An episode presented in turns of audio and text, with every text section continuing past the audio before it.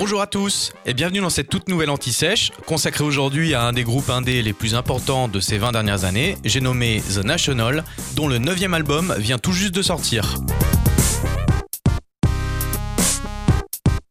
Avant de commencer, je vous rappelle que des playlists Deezer et Spotify seront éditées pour cet épisode. Vous pourrez les retrouver en description et sur Instagram.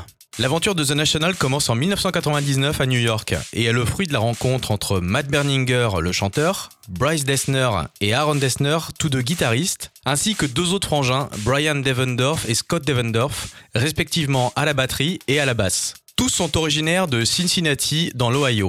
Bien qu'ils ne se soient que très peu produits sur scène, les New-Yorkais sortent leur premier album sobrement intitulé The National en 2001. Ce premier effort n'est jamais sorti en France et il faudra attendre l'année 2003 pour que le label bordelais Talitre prenne l'initiative de distribuer leur second disque Sad Songs for Dirty Lovers. L'album suscite l'enthousiasme de la presse spécialisée comme le magazine Uncut qui en fait son album de l'année.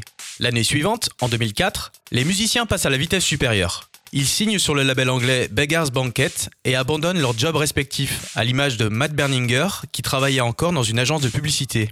Désormais pleinement impliqués dans le groupe, les New-Yorkais présentent leur troisième album, Alligator, en 2005.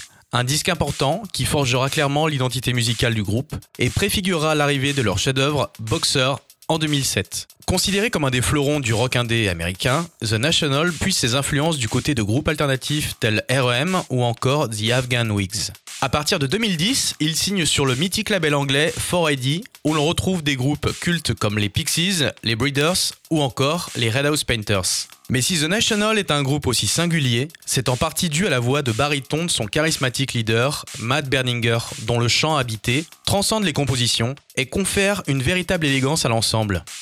Des thèmes complexes et torturés, The National instaure une dualité au sein même de leur musique. Celle-ci pourrait s'expliquer par la rencontre entre des textes particulièrement profonds et introspectifs et des mélodies souvent instinctives et directes portées par des guitares cristallines couplées à une session rythmique qui embrase les compositions les plus fiévreuses du groupe. C'est d'ailleurs la sophistication manifeste de certains morceaux qui donnent au groupe cette palette d'émotions si variées, tout en facilitant les transitions entre les titres rageurs, empreints de colère, et d'autres plus délicats et mélancoliques. Cette élégance artistique s'avère révélatrice des divers engagements du groupe. D'un point de vue caritatif tout d'abord, où en 2009, les frères Dessner réalisent une compilation intitulée Dark Was the Night, sur laquelle on retrouve des artistes comme Spoon ou encore Yola Tengo, et dont les bénéfices furent redistribués à une ONG œuvrant pour la lutte contre le sida. Politiquement ensuite, ils s'impliquèrent dans l'élection présidentielle de 2008, le morceau Fake Empire fut utilisé dans un des clips de campagne de Barack Obama. Le morceau démarre par un piano enjôleur avant de finir dans une explosion de cuivre qui met en avant le perfectionnisme du groupe quant aux arrangements. Ils ont d'ailleurs joué ce titre en live lors d'un meeting d'Obama pendant les élections de mi-mandat en 2010 et apportèrent leur soutien aux candidats démocrates sortants lors de l'élection présidentielle de 2012. Comme l'a récemment confié en interview Matt Berninger, le titre de l'album Two Pages of Rockenstein a été choisi suite à la dépression traversée par le chanteur. Touché par le syndrome de la page blanche, Matt Berninger a avoué cette sortie d'un mutisme créatif après s'être plongé dans le classique de Mary Shelley.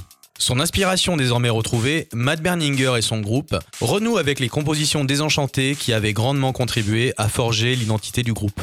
Pour preuve, le titre Eucalyptus porte clairement la griffe de la formation new-yorkaise.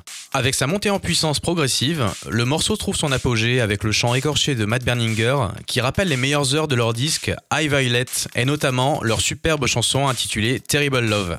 Au final, ce dernier opus de The National s'avère très cohérent dans une discographie qui constitue un parcours sans faute pour ce groupe qui ne cesse de surprendre par sa capacité à élaborer des compositions désarmantes qui font mouche à chaque fois.